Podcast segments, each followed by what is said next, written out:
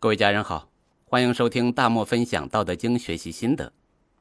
发刊词啊，我提到了，我把《道德经》的学习分为入门阶段、提高阶段、精进阶段。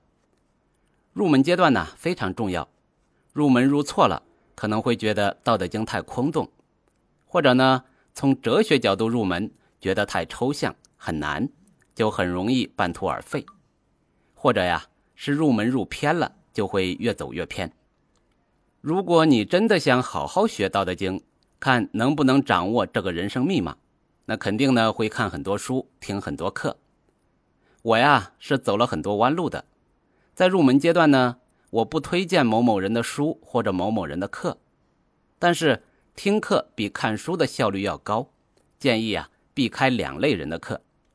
这样讲啊可能会误伤到一些人，不好意思啊。第一类呢，就是把道教和道家混为一谈。这种人呢，可能有个道士身份，也可能有个道士师傅。比如，他们把道教的山医命相卜说成是道家的，把道教的藏书道藏说成是道家的正统。他讲的呀是道家秘传的《道德经》，那你就要小心了。如果他除了能讲《道德经》，还会占卜、面相、命理、风水等等，那就是道教无疑了。咱们已经讲了，道家和道教完全是两码事，不是说他们不好啊，而是就学习《道德经》这个事情上，建议不要跟他们学。咱们往好了想，这个人呢有真才实学，确实学了多年的道教文化，也研读了不少道教经典。但是如果他不断的说道教怎么怎么样，听众会觉得不太好接受，毕竟啊，大家不是道教信徒是吧？可能呢，听众就会很少。但是如果他张嘴闭嘴都是道家怎么怎么样，道家怎么怎么样啊，就有很大的迷惑性，就会显得有多么高大上，听的人呢就会更多。所谓的道家秘传，更是可以忽悠到不少的人。但是，即使他有真才实学，也不建议跟他学习《道德经》，因为他讲出来的东西大概率是道教的东西。我不说他会曲解《道德经》，但是啊，至少会很片面。如果咱们往坏了想呢，这个人呢，可能真的不懂《道德经》，他没有研究过，而且呢，他没有道士身份，也没有道士师傅，但是他胆子够大呀。而且可能对道教的一些养生的东西比较熟悉，又有一定的知识储备，特别是有关人生智慧、修身养家、经商之道等等，他也可以把《道德经》讲得很热闹，但是你学不到东西。除了这种道教色彩浓厚的人呢，学习《道德经》的入门阶段，建议还要避开另一类人，那就是号称儒释道贯通的人。甚至啊，加上西方哲学、圣经等等，他都能通吃。有一句话叫“有知识没文化”，是指知识储备很丰富，读过很多书，但是没有从书里学会待人接物的道理。比如一个搞技术很牛的人，他在这门技术上可以说很有知识，但是呢，因为他在其他的方面，比如修养、品行。道德方面的受教育程度不足，这个人呐，很可能满嘴粗话，对一些基本常识茫然无知，所以我们也叫这种人没文化。随便敢说自己儒释道贯通的人呢，有人就把他们归为有知识没文化。往好了想啊，这个人可能真的读了很多书，比如很多大学的国学教授。儒释道的书都读了很多，知识储备也足够丰富。那因为儒释道经过这么多年的发展，确实是有很多思想是一样的。毕竟呢，生活在同一个世界，儒释道是用不同的方式在解读这个世界，很多理念相通是正常的。于是呢，就有人说自己贯通了儒释道，可以提供无穷的智慧。这种专家讲课呀，喜欢引经据典，不断的在儒家、佛家来举例子验证《道德经》的某些话。咱们假设他们是真的专业，那也不适合零到一入门阶段的人学，因为他们讲课信息量太大了，反而不好理解。以经解经，对讲的人要求很高，同样啊，对听的人也要求很高。咱说实在一点吧，儒、释、道，任何一个拿出来，普通人学一辈子都可能只是学到皮毛。怎么可能能够贯通呢？道家的核心要义是道贯通天地过去与未来，讲天地运行法则；儒家的最高宗旨呢是仁，讲怎么样管好自己，做一个好人，要仁义礼智信。佛家呀讲究的是来世，是六道轮回，他们的最高宗旨是不一样的，那怎么去贯通呢？历史上号称贯通儒释道三家的人，最有名的是王阳明，龙场悟道，建立心学。